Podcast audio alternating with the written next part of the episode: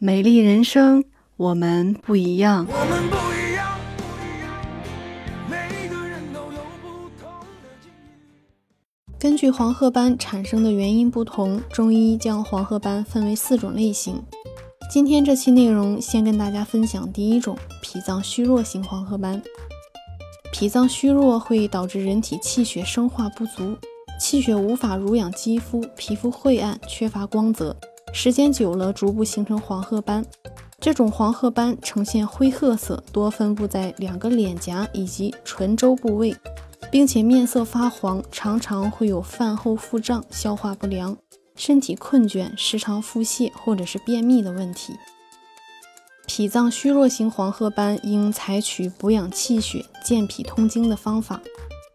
常用的补脾健脾的食物非常多。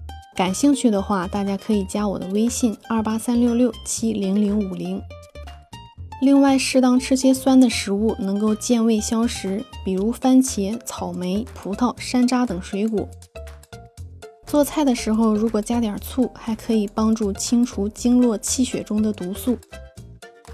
所以，针对脾脏虚弱引起的黄褐斑，内调需要从补脾益气养血入手。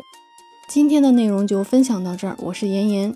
如果你喜欢我的节目，可以关注订阅，能够及时收听更多最新内容。